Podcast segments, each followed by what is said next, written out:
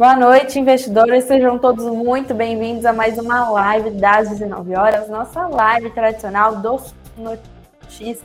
Nós contamos sobre o pregão de hoje, falamos sobre as suas empresas favoritas, sobre o que aconteceu aí envolvendo as suas negociações. Eu sou Beatriz Boiadinha, repórter multimídia do Suno Notícias, temporariamente apresentadora das nossas lives.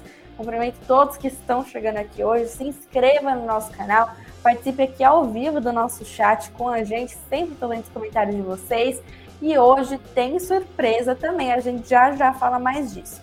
Bom, investidores, curtam aqui esse vídeo, deixem os comentários de vocês, participem bastante aqui com a gente, é muito importante aqui. Bom, hoje nós olhamos, claro, para o balanço da Petrobras. Foi divulgado ontem de noitinha. Petrobras teve lucro aí, aumentou 37% no quarto trimestre de 2022, anunciou dividendos bilionários também. Mas e agora, com a nova gestão da companhia? O que vai mudar? Nós vamos dar uma olhadinha nisso, fazemos um raio-x dessa empresa que é a queridinha de muitos investidores. Falamos com o especialista da Suno Research, João Daronco. Daqui a pouquinho a gente já chama ele para conversar mais. Bom, temos notícias também sobre a Oi. A Oi pediu recuperação judicial novamente aconteceu aí às pressas. A gente vai dar uma olhadinha no que aconteceu, mas já adianto que o CEO da empresa disse que o processo deve ser muito mais rápido dessa vez. Comenta aí se você investe na Oi. Bom, olhamos também para a EDP, olhamos para Elon Musk, a sua fortuna e muitas outras empresas aqui. Fiquem com a gente, se inscrevam no nosso canal, deixem nos comentários o like. Nossa vinheta vai rodar e a nossa conversa já começa.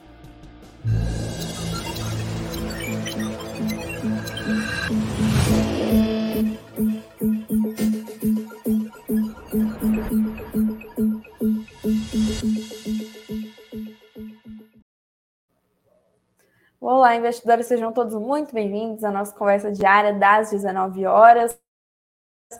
Deixo aqui é, meu olá, meu boa noite para todos vocês que participam aqui hoje. Obrigada pela participação de todos.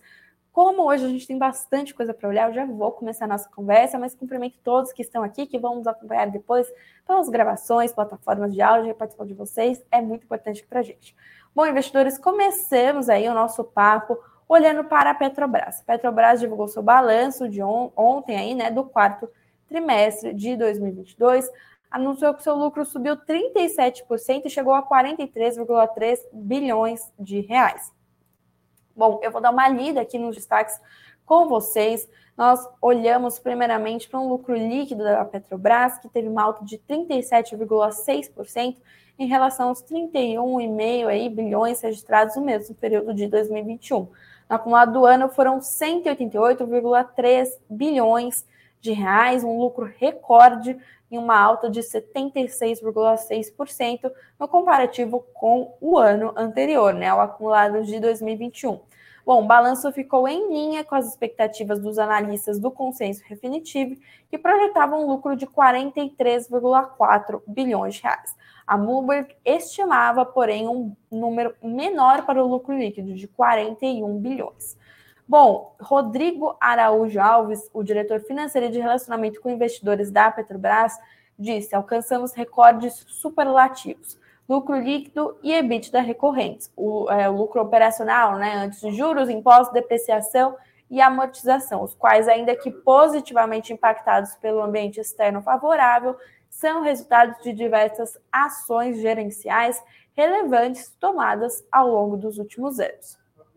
Bom, ainda segundo o balanço, o lucro líquido recorrente da Petrobras foi de 42,9 bilhões de reais no período, um valor que representa uma alta de 80,3% em relação ao mesmo período de 2021, quando foram contabilizados 23,7 bilhões de reais.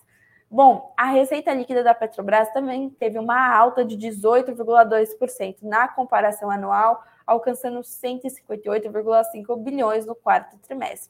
O consenso definitivo previu um montante de 155,4 bilhões, né? A dívida líquida da Petrobras encerrou aí com um recuo de 12,8%, dívida bruta teve uma variação de 8,4% do valor registrado, né, para baixo e no documento, a Petrobras frisa que todas as metas de produção para 2022 foram alcançadas. Segundo a estatal, foi atingido um recorde anual na produção operada. Além desse balanço aqui, que você lê completinho no suno.com.br barra notícias, nós olhamos para os dividendos. Investidores, essa era a grande aposta do mercado. Quais serão os dividendos da Petrobras para o quarto trimestre de 2022 e como fica essa questão daqui para frente? Como fica daqui para frente? Daqui a pouquinho a gente traz algumas projeções, mas eu vou falar dos dividendos que você, investidor de Petrobras, vai receber, né? Bom, a Petrobras aprovou o pagamento de proventos em 35,7 bilhões de reais, anunciou dividendos equivalentes a pouco mais de R$ 2,74 brutos por ação preferencial e ordinária em circulação. A proposta dos dividendos vai ser levada à Assembleia Geral de Acionistas em 27 de abril de 2023. Segundo o comunicado, os dividendos da Petrobras serão pagos em duas parcelas. Primeira, no dia 19 de maio, com pagamento de pouco mais de R$ 1,37 por ação preferencial e ordinária em circulação, e já a segunda será no dia 16 de junho, pouco mais de R$ 1,37 por ação. Terão direito aos proventos da Petrobras acionistas com base acionária na Bolsa de Valores brasileira em 27 de abril de 2023, quando ocorrerá a Assembleia Geral aos acionistas para aqueles que detêm ADRs da Petrobras negociadas na Bolsa de Valores de Nova York, a data de corte é dia 1 de maio. Bom, as ações da Petrobras serão negociadas sem direito aos proventos a partir de 28 de abril de 2023. Já comenta aqui se você vai receber, quero saber se já está comemorando aí, se gostou, inclusive, do valor desses dividendos. Deixa aqui nos comentários, já já eu dou mais uma olhadinha. Temos mais notícias de Petrobras para darmos uma olhada, principalmente aí na fala do novo CEO, do Jean Paul Prats, que falou sobre esses dividendos da Petrobras dessa maneira. Ele disse que o investidor tem a vantagem de ser sócio do Estado. Você concorda? Deixa aqui que eu quero saber. Bom, em meio a dúvidas sobre a política de dividendos da estatal, o presidente Jean Paul Prats destacou que o diálogo entre o Conselho, a Assembleia e a diretoria em prol da remuneração aos acionistas é o caminho mais equilibrado e que será adotado em sua gestão. Isso porque, em suas palavras, o investidor precisa experimentar a vantagem de ser sócio do Estado. Em teleconferência com os analistas sobre os resultados da estatal, Prates afirmou que é possível dialogar antes de tomar decisões que podem desagradar os investidores. Segundo ele, sua gestão será focada em uma relação mais fluida, fluida, fluida, não sei, na verdade, entre o conselho e investidores. Bom, essa fluidez, segundo Jean Paul Prats, o atual CEO da Petrobras, é para garantir o atual investidor da Petrobras que vivencia a vantagem de ser sócio do Estado. Peraí, para você isso é uma vantagem? Comenta aqui que eu quero saber. Visto, segundo ele, que a empresa tem um papel relevante tanto para o setor petroquímico quanto para a economia brasileira ele disse ser, sócio de uma empresa grande como a Petrobras tem de ser bom para o investidor, uma vantagem para ele. Não pode ser um ônus. Tem que ser um bônus e é isso que queremos levar adiante, né? Em relação ao pagamento de dividendos da Petrobras, ele questionou o percentual de distribuição. Disse que tem dúvidas se há regras muito rígidas em termos de percentuais de distribuição. Disse eles mudam, as circunstâncias e projetos mudam, mas iremos compor essa relação conjuntamente aos investidores com muito diálogo, né? Quanto ao valor robusto dos proventos, ele disse novamente que a estatal vive hoje circunstâncias diferentes em relação ao que possibilitou o desempenho e lucratividade entre 2021 e 2022, o ano passado. Né? Apesar disso, ressaltou que a companhia busca continuar ter lucros oferidos como agora. Lembrando um pouquinho aí, né, gestão é, do presidente Lula, sobretudo a ala política, é contrária a essa é, distribuição de dividendos mais robusta. Né? A presidente do PT, Gleisi Hoffmann, por exemplo, defende que a Petrobras deveria usar seus dividendos, né, esse lucro, aliás, que inclusive a própria União recebe bastante, para mais investimentos na estatal. Você concorda com essa afirmação aí ou não? Comente aqui que eu quero saber. Comente também se você acha que vale a pena investir na Petrobras. Daqui a pouquinho a gente dá uma olhada nisso, né? Mais uma matéria aqui para a gente dar uma olhada antes de eu chamar o nosso especialista aqui do dia para falar de Petrobras. A alta no lucro e os dividendos bilionários. O que esperar da empresa a partir de agora, né? Bom, embora a Petrobras tenha entregado aí resultados em linha e os proventos bilionários, os números se referem ao quarto trimestre de 2022. E a partir de agora o mercado se pergunta o que vem pela frente, né? Bom, em relatório publicado hoje, a XP Investimentos destaca que a Petrobras continua sendo uma das majors de petróleo e gás mais baratas do mundo. É, os analistas né, reforçam que, apesar do anúncio de dividendos bilionários, aproximadamente 20% deles serão decididos pela próxima Assembleia Geral da Petrobras em 27 de abril, se serão pagos ou não. Diante disso, a XP projeta três possibilidades para esses 20%. Um, serem pagos junto com as outras duas parcelas, serem pagos no final de 2023 ou não serem pagos. Bom, eles disseram, por enquanto, mantemos nossa recomendação de compra para a Petrobras, mas reconhecemos que esta é uma tese de investimento de alto risco e preferimos operacionalizar nossa visão positiva sobre os preços do petróleo por meio de outros mecanismos. Ou seja, talvez não esteja mais compensando para esses analistas o investimento na Petrobras para ser um meio aí de investimento em petróleo. Há outras maneiras que compensam mais aqui na visão desses analistas da XP. Comenta aqui o que você acha. Bom, investidores, aproveitando aqui que a gente está falando de Petrobras, eu vou chamar nosso especialista, o João Daron, para nos ajudar aí nesse raio-x de Petrobras. A gente olha para os resultados do quarto trimestre e vemos agora o que esperar a partir dessa nova gestão, desse novo governo. João, boa noite, seja muito bem-vindo à nossa live do Sumo Notícias. Muito bom sua participação aqui. Uma ótima noite, Bia, uma ótima noite a todos. Primeiramente, muito obrigado ao convite de vocês, tá? É uma imensa honra vir aqui falar com vocês sobre Petrobras, sobre tudo que envolve a companhia, sobre todos os rumores que estão circulando no mercado e tentar tirar um pouco do ruído que existe em cima desse papel, que para mim é um dos mais é, voláteis e um dos mais comunicados e comentados da Bolsa Brasileira. Legal, obrigada, João. Prazer é todo nosso. Eu queria começar é, com a gente olhando para esses números da Petrobras. Primeiro, eles realmente vieram em linha com as projeções do mercado e se sim ou se não, o que nós podemos notar aí de destaque nesse balanço, seja positivo ou negativo. Tá, sobre os números, sim, estavam bastante em linhas, eh, em linha ao que já se era esperado para o quarto trimestre. Quando a gente pega os principais drivers da empresa, o que norteia o resultado dela, a gente vê que tem uma grande relevância do preço do Brent lá dentro e do preço do câmbio.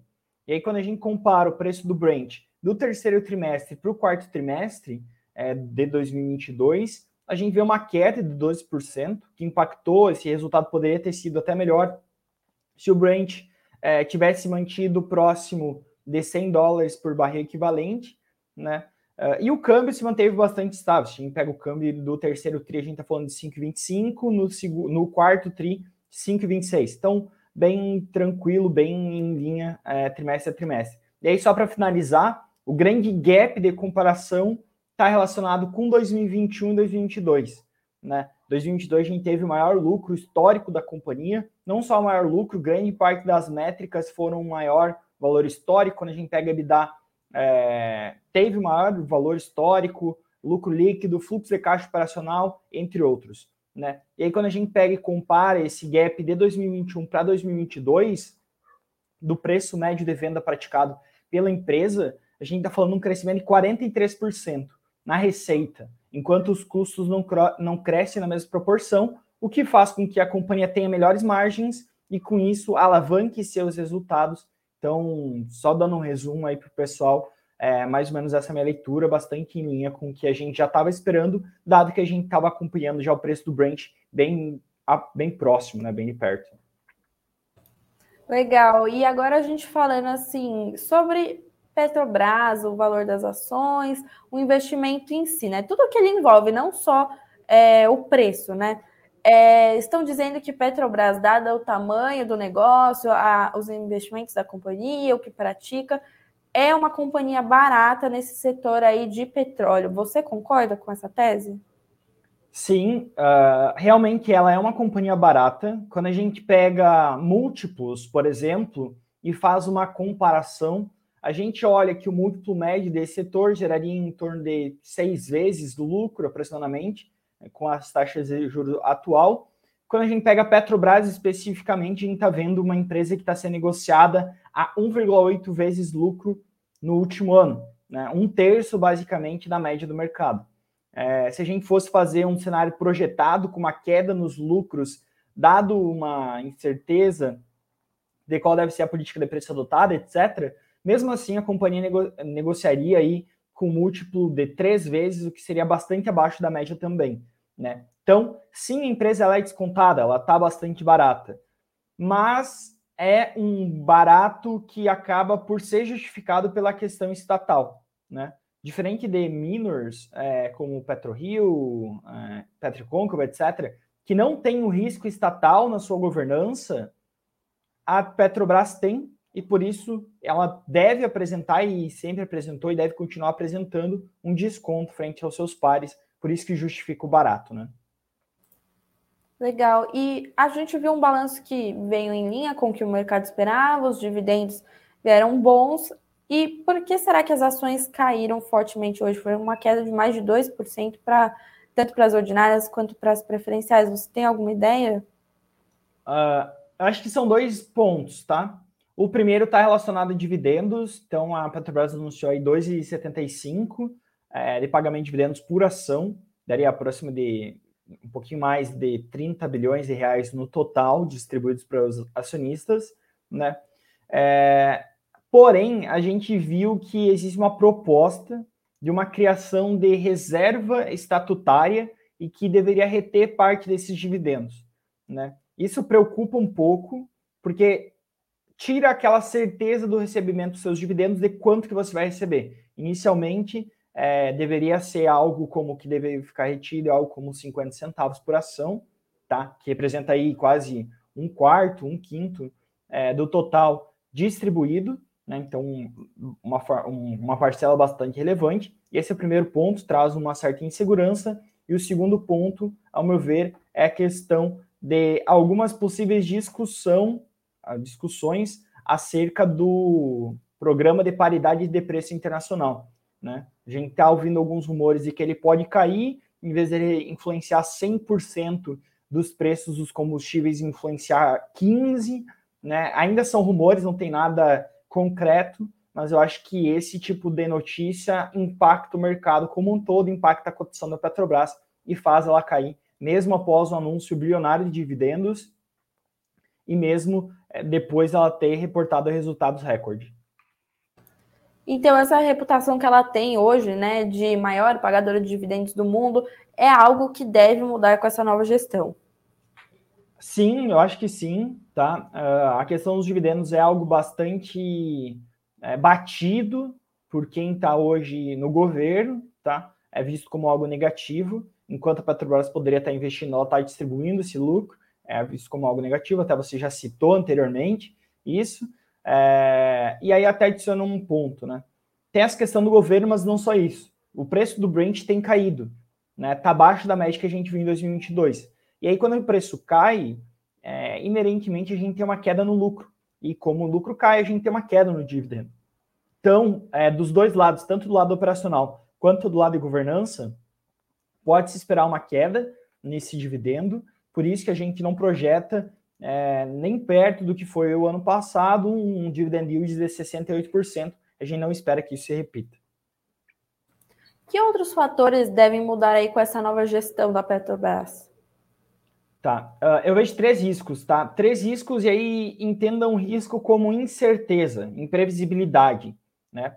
O primeiro risco está relacionado com o programa de paridade de preços, que não se tem visibilidade de como vai ser, isso impacta de maneira significativa a empresa, porque impacta a receita dela. Então, você tem essa questão, esse risco, né? Você tem um segundo ponto, que é não se tem ainda é, uma previsibilidade de quanto que a companhia vai distribuir de dividendos, se ela vai continuar com a política dela de dividendos ou não. É, e isso deve mudar de maneira brusca, dado todos os comentários, dado toda a, a intenção demonstrada né, por quem está no poder hoje. Então você tem preço, dividendos e, por fim, o dinheiro que vai ser retido, que não vai ser distribuído via dividendos, ele vai ser investido. Não se tem previsibilidade de onde ele vai ser investido e a que taxa. né? Isso ditaria o futuro da empresa. Então, dado esses três é, pontos, eu acho que são os principais riscos da empresa hoje e que causam essa turbulência no mercado. Mas você acha que a gente está falando de uma nova Petrobras, uma empresa bem diferente do que é hoje, ou a empresa deve se manter fiel a algumas práticas que já adota hoje? Uh, eu não vejo como uma empresa do tamanho da Petrobras podendo mudar drasticamente da noite para o dia. Então, assim, o core, o principal, ela deve manter. Né?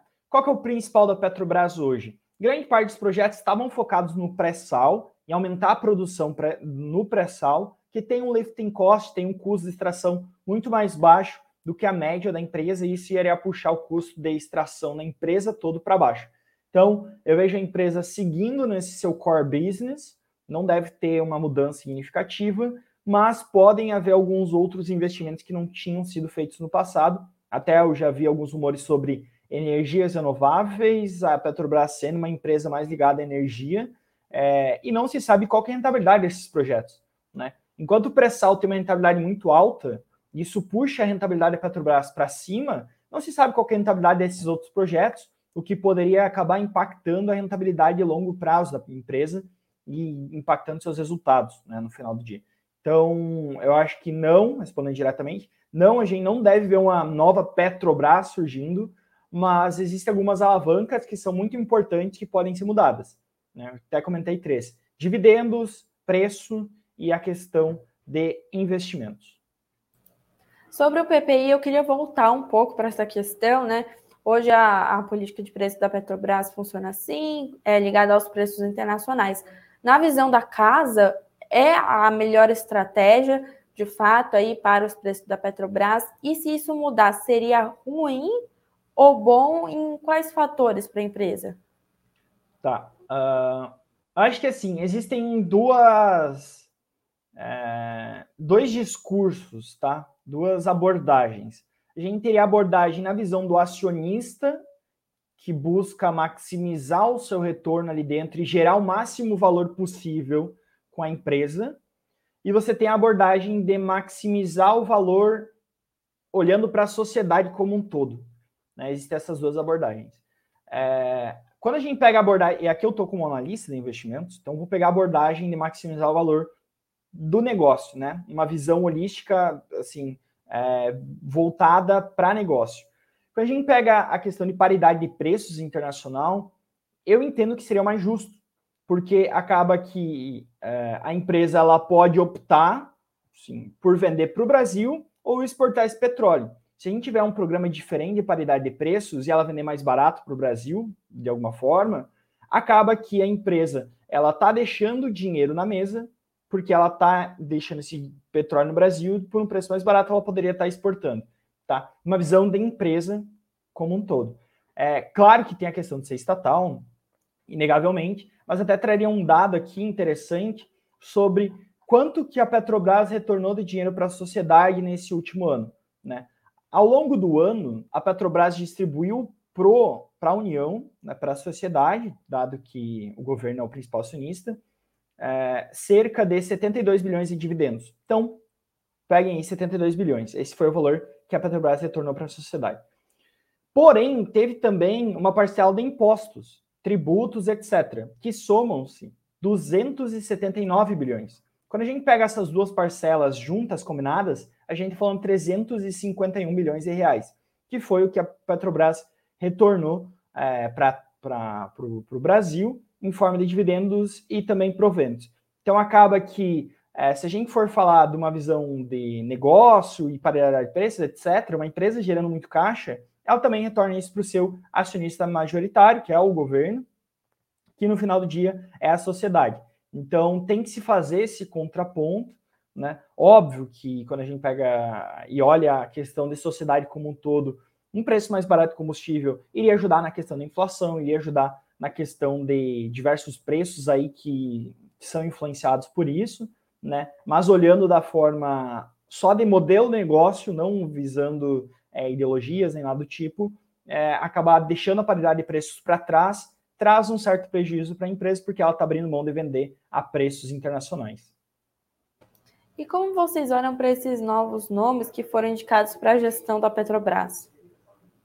Uh, acho que assim, é, é cedo para falar, porque acaba que a gente não tem um histórico longo de tomada de decisão e avaliar um track record dessas pessoas dentro da Petrobras, né? Então, de forma definitiva, é difícil falar. É, num primeiro momento, esperava-se que fosse algo um pouco mais é, agressivo, por assim dizer, um pouco mais radical, um pouco mais extremista, voltada muito mais para o Estado do que para os seus acionistas. Num segundo momento, isso não me pareceu que veio para ficar. Então, eu vejo esse, esses novos nomes muito mais ligados a um centro, tentando mediar algo entre o mercado e a sociedade, como algo totalmente voltado para a sociedade, né? Então, acho que, é, dado o choque do primeiro momento, é, são nomes que bastante razoáveis, mas eu não definiria eles é, como razoáveis para sempre, porque a gente precisa acompanhar o track record de quais deverão ser os investimentos, quais deverão ser as políticas daqui para frente, tá? Perfeito. E diante de tudo isso que a gente falou, é, vale a pena ainda investir em Petrobras ou com os outros aí players desse setor não compensa mais? Qual é a visão da casa sobre isso? Uh, a gente tem alguns pontos aqui, tá? É, quando a gente pega e compara Petrobras com outros players do setor, a gente vê que existe um player bastante atrativo, sim, é, um minor, tá? É, só que eu entendo como sendo estratégias diferentes, né? Enquanto a Petrobras é muito mais um, um uma play, um, um, é, um negócio voltado a quanto que a empresa deve gerar, quanto que ela deve distribuir para o seu acionista e quanto que você está pagando nela, os outros players têm uma questão de tese de investimento voltada a crescimento, a campos maduros e aí acabar operacionalizando isso, gás, entre outros pontos. Então, eu vejo a Petrobras muito mais como um play voltado à diferença entre valor e preço, né? Enquanto os outros players têm muito mais de desenvolvimento, execução, etc. É, como até já mencionado por você do relatório XP, a Petrobras ela tem muito mais incerteza dentro disso, por conta do governo. A gente já até comentou aqui, não se sabe quais ser os investimentos, qual que vai ser a política de dividendos e qual que vai ser a política de preços ainda. E por conta disso a gente tem um maior risco. E por conta de ter um maior risco, a gente exige uma maior margem de segurança, ou seja, a gente compra por um preço ainda mais barato. Então, é, ao nosso ver, é uma tese que a gente olha sim, tá? Mas tudo depende do preço que você pagar por ela e quais são os riscos embutidos nesse preço. É mais ou menos essa nossa visão, tá, Bia? Muito obrigada, João, especialista da Suno Research aqui. Por favor, volte sempre com a gente. Muito boa sua participação aqui sempre. Muito obrigado pelo convite e estou aberto a sempre que precisarem, venho aqui compartilhar o meu conhecimento. Obrigada, até a próxima. Bom, investidores, nós continuamos aqui. Antes de eu ir para as próximas notícias, eu tenho uma perguntinha para vocês. É a enquete do dia, já que eu não coloquei aqui nos comentários. Bom, a gente tem um presente para vocês. Começa assim. Cadê meu ajudante aqui para me ajudar a mostrar? Porque a gente tem um presente para mostrar, ó. Ó, vamos lá. Nessa caixa aqui, a gente tem um presente para vocês. Só que eu só vou revelar qual é esse presente quando eu tiver comentários o suficiente sobre o que vocês acham que é. Vocês têm até o final da live para revelar. Tá aqui dentro, é para vocês. Só posso dizer isso. Bom, quero bastante comentários. Meu ajudante aqui pode abaixar a caixa já. É, eu quero muito comentário. Eu só vou revelar quando tiver muito comentário. Vocês têm até o final da live aqui para comentar. E aí, então, no final da nossa conversa, eu revelo, que é tirando aqui meu fone também, é, porque já acabou a entrevista. Bom, mas eu aguardo os comentários de vocês. É um presente da Suno para vocês. Comentem aqui e já já a gente volta para esse assunto. Vamos olhar mais notícias, porque tem mais empresa para a gente dar uma olhada. Mas agora já estamos inteirados aí na Petrobras, no balanço, nos dividendos. Então, comenta aqui, vale a pena investir em Petrobras para você? Diga aqui se sim ou não e por quê. Daqui a pouquinho eu já dou uma lida também nos nossos comentários. Bom, agradeço bastante o João Daronco, que participou aqui com a gente, participação e sempre aqui dos analistas da Suno é sempre muito, muito valiosa para a gente. E nós continuamos. Eu quero dar uma olhadinha para o fechamento do Ibovespa. Hoje o índice caiu, pessoal, mais uma vez, queda de 1,01% aos 103.325 pontos. O dólar subiu 0,24% aos R$ 5,20. É, eu vou colocar aqui o mapa dos ativos também para a gente dar uma olhadinha. Cadê meu mapa? Ah, tá aqui, gente. Oh, meu Deus. Mapa dos ativos, vou colocar na tela. Hoje também é o dia marcado aí por várias empresas no vermelhinho, a gente vê mais uma sessão de queda para nossa bolsa. E é, olhamos também, claro, para a Petrobras. As ações preferenciais caíram aí 2,61%. No ano, no entanto, tem uma valorização de 7,5%. Ações ordinárias também caíram 2,75%. No ano, valorização de 6,84% né? Bom, já falamos aqui com o João, um possível motivo, motivo, né, para essa queda e vamos acompanhando novas notícias que envolvam a empresa. Quero dar uma olhada também para a notícia do nosso PIB, investidores. O PIB caiu no quarto trimestre de 2022, mas fechou o ano com um crescimento de 2,9%. Os serviços e a indústria puxaram essa alta aí, né? Bom, no quarto trimestre foi uma queda de 0,2% em relação ao terceiro trimestre de 2022, mas no panorama anual o indicador cresceu 2,9% quando comparado aos números de 2021. Os serviços e a indústria foram os setores que mais puxaram essa alta, né? A Rebeca Palles, a coordenadora de contas nacionais do IBGE, diz que desses 2,9% de crescimento em 2022, os serviços foram responsáveis por 2,4 pontos percentuais, um enorme peso aí para o nosso PIB. Além de ser o setor de maior peso, foi o que mais cresceu, que demonstra como foi alta sua contribuição na economia no ano, né? O PIB de 2022 fechou em 9,9 trilhões de reais e além do destaque na parte de serviços, no setor industrial, o principal destaque ocorreu nas atividades atreladas ao setor de eletricidade e gás, água, esgoto e atividades de gestão de resíduos. Bom, a responsável pela pesquisa diz que o crescimento dessa atividade está muito relacionado à recuperação em relação à crise hídrica de 2021. Além do crescimento da economia, houve o desligamento das térmicas, diminuindo os custos de produção, que contribui para o aumento do valor adicionado da atividade. Ademais, a atividade de construção com alta de 6,9% corroborada pelo aumento na sua ocupação, foi influenciada pelo ano eleitoral, que sempre apresenta uma maior quantidade de obras públicas, né? Bom, na contramão desse crescimento, o setor agropecuário recuou 1,7% por causa do decréscimo de produção e da perda da produtividade e da, é, da, da agricultura. Perdão. A soja é o principal produto da lavoura brasileira, com estimativa de queda de produção de 11,4%, foi quem mais puxou o resultado da agropecuária para baixo no ano, sendo impactada por efeitos climáticos adversos, né? Ficamos com um dado aí, o, a nossa atividade econômica, o PIB de 2022, do quarto trimestre também. Vamos acompanhando mais notícias sobre a nossa economia aqui no Suno Notícias. suno.com.br notícias, você olha mais algumas notícias lá no nosso site. Eu quero trazer aqui também é, notícias sobre as nossas empresas investidores. A gente vai dar uma olhadinha, mas antes eu quero ver os comentários de vocês aqui sobre o presente. Eu quero saber o que vocês acham que é, né? Deixa eu ver aqui.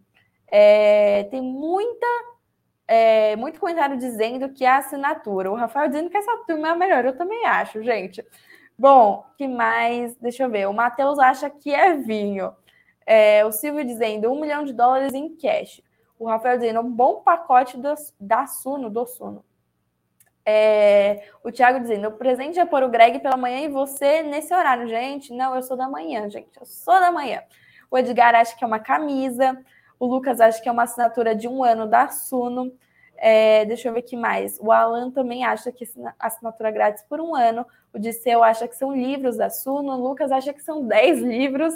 Deixa eu ver aqui. O Fabiano dizendo uma assinatura e todos os livros da Suno. É, que mais? O Davi Vieira dizendo: o que eu não sei, mas o que eu sei é que vai ser meu.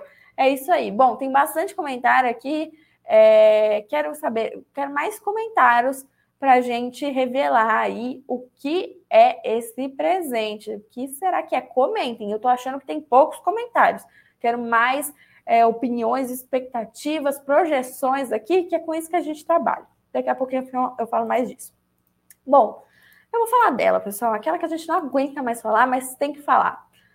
A Oi. Vocês sabem, investidores, tem notícia de Oi, mexeu aí com as ações hoje. A Oi pediu uma nova recuperação judicial às pressas. A dívida da Oi está superando os 30 bilhões de reais. Bom, matéria aqui dos Notícias diz que a Oi pediu oficialmente uma nova recuperação judicial. Lembrando aí que a Oi saiu daquele primeiro processo de recuperação judicial em dezembro de 2022, após seis anos do processo, e inicia agora um novo pedido cerca de três meses após o final do primeiro processo. Já estamos falando em primeiro e segundo processo de recuperação judicial.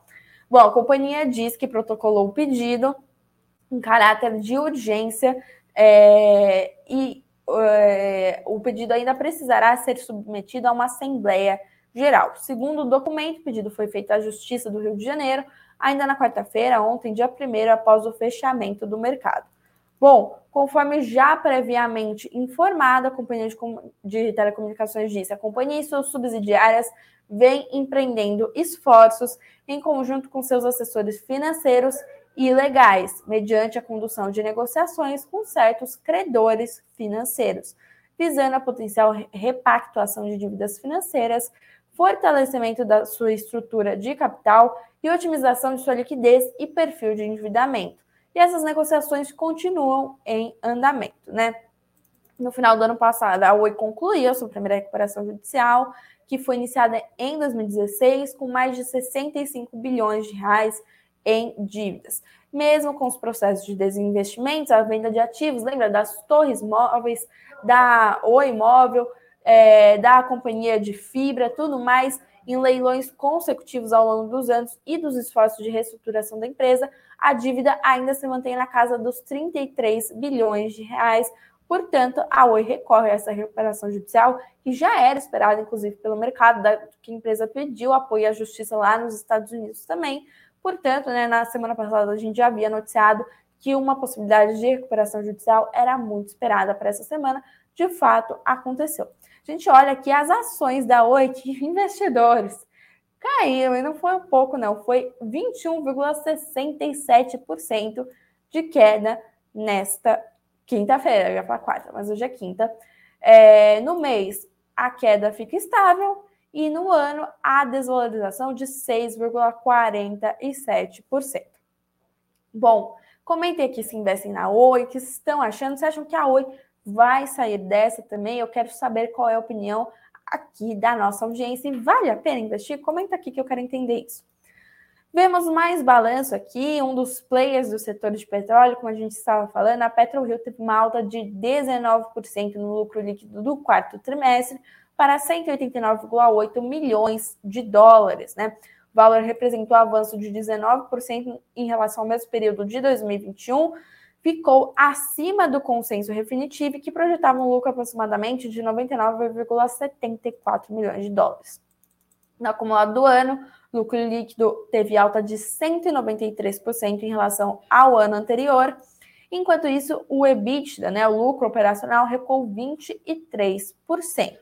Bom, outro indicador que recuou foi a receita, que registrou 184,5 milhões de dólares, uma queda de 42% em relação ao mesmo período de 2021.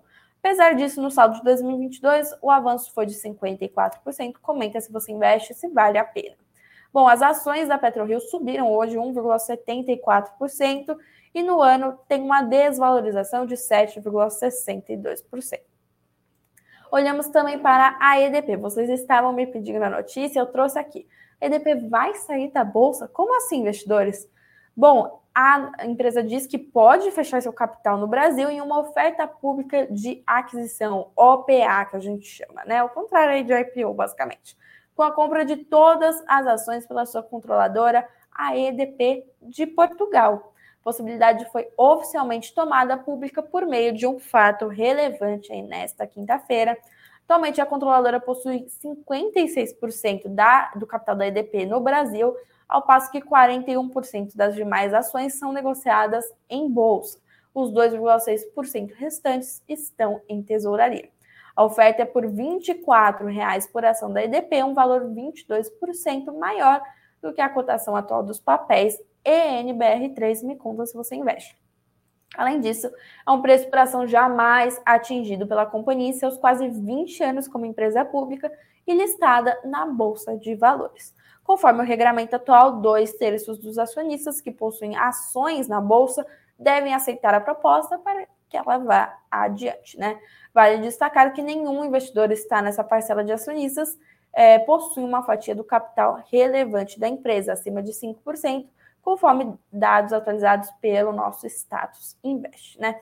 Bom, primeiro quero saber, você é a favor ou contra dessa saída da EDP da nossa bolsa brasileira? Quero saber se você investe, se está comemorando, se está aos prantos, me conte aí, eu quero a sua opinião aqui nos nossos comentários. Antes de eu seguir, deixa eu ver se a gente tem mais comentários sobre o nosso presente. É, deixa eu ver aqui, que mais? Deixa eu ver, deixa eu ver. Bom, o Edgar está falando que não tem oi, nem pretende. É, Gastrabal dizendo, nossa, tá feio mesmo. É, o professor Kleber dizendo que dentro da caixa de presente tem livros da Suno e do Tiago Reis. Deixa eu ver aqui mais aqui. Deixa eu ver aqui. O Paulo Luiz dizendo como com as assinaturas premium da Suno, é, perfumes da Jequiti, o brinde é um como com com aí, não sei, um moletom da Suno é, algumas cotas da Suno Asset, dos fundos, uma consultoria gratuita, livros da Suno, assinatura e livros da Suno. Vão falando mais, eu quero saber que mais. Não sei se está chegando perto, em partes, mas é, não, ninguém acertou ainda. Vamos vendo aí, vamos acompanhando.